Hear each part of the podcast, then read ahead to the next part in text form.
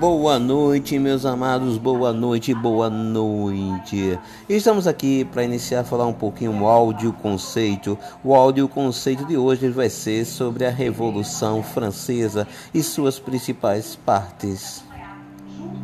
De antemão, a Revolução Francesa ela vai ter a formação inicial, inicial, é claro e evidente, do nosso período de monarquia absoluta que vai iniciar lá na Idade Moderna com o Luís XIV, o rei que se intitulava O Estado Sou Eu.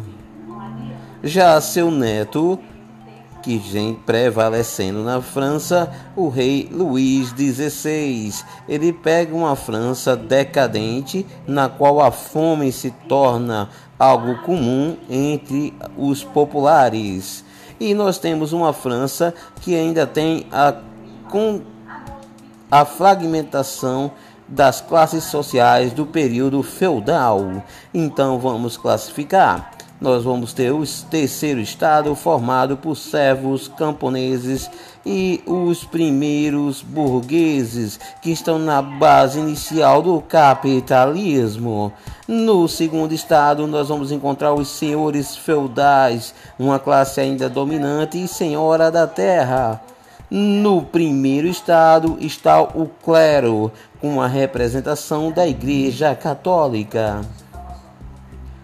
Os dois primeiros, primeiro e segundo estado, gastam absurdamente e não têm e não pagavam impostos, tendo diversos privilégios, enquanto que o terceiro estado não tinha participação política, não, não tinha privilégios e pagava uma enorme quantia de impostos. Como os gastos do primeiro e segundo estado estavam aumentando, com festas e mais festas, além de uma vida regrada a vários luxos, e o que aconteceu? Resolveram e após a guerra com a Inglaterra, os custos ficaram altíssimos. E o rei resolveu aumentar os impostos.